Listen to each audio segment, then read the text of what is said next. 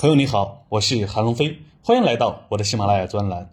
五一后，上证指数三个交易日快速上涨到三千四百点附近，随后本周最后四天快速下跌，回到了三千二百七十二点，就像过山车一样，快速冲顶又快速回落，心情呢也随之起伏。五一前后的快速上涨，主要是人工智能、中特估行情的拉动，现在的下跌呢，也是这两个板块的回调所带动的。关于什么是中特估，我在内部直播分享中有专题分析及操作建议，想了解的可以私信我领取观看权限。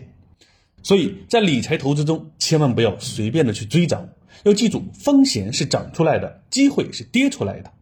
如今潮起潮落，我们对市场的敬畏又多了一分。如果你没有胡乱操作，这次也不会有什么损失，反而下跌给我们带来了不错的机会。在前几期内容中，有不少同学听到了半导体和科创五零的操作建议。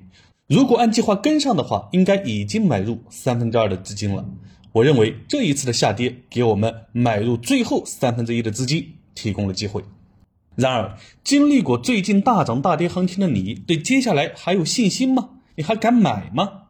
要回答这个问题，建议你从两个方面来考虑：一个是客观事实，第二个是主观感受。我们先来看客观事实，也就是用理性的分析来看看背后的投资价值和投资逻辑，还是先从数据来看一下当下的情况。本周上证指数下跌百分之一点八六，两市成交额平均每天一万零两百四十五亿元，继续在万亿水平以上。但值得注意的是，本周最后两个交易日成交额只有八千多亿，有缩量的态势。下跌缩量一般说明下跌的动能不足，是快要见底的信号，是好事。具体到主要指数来看，本周主要指数全线下跌，其中上证五零和科创五零跌幅最多，分别为百分之二点零八和百分之三点三九。值得注意的是，上证五零前两周是上涨的，本周转跌；科创五零连续三周都是跌百分之二以上。说明前段时间涨得好的大科技板块在持续调整，涨得好的中特估本周也出现了大幅回调。好，这是数据给我们的直观参考。仅仅一个月的时间，中特估和大科技行业背后的逻辑也没有出现什么变化。如果你对接下来的行情没有信心，不是客观事实发生了变化，而是你的主观感受发生了变化。涨的时候你会越来越自信，跌的时候你会越来越担忧，这就是人性。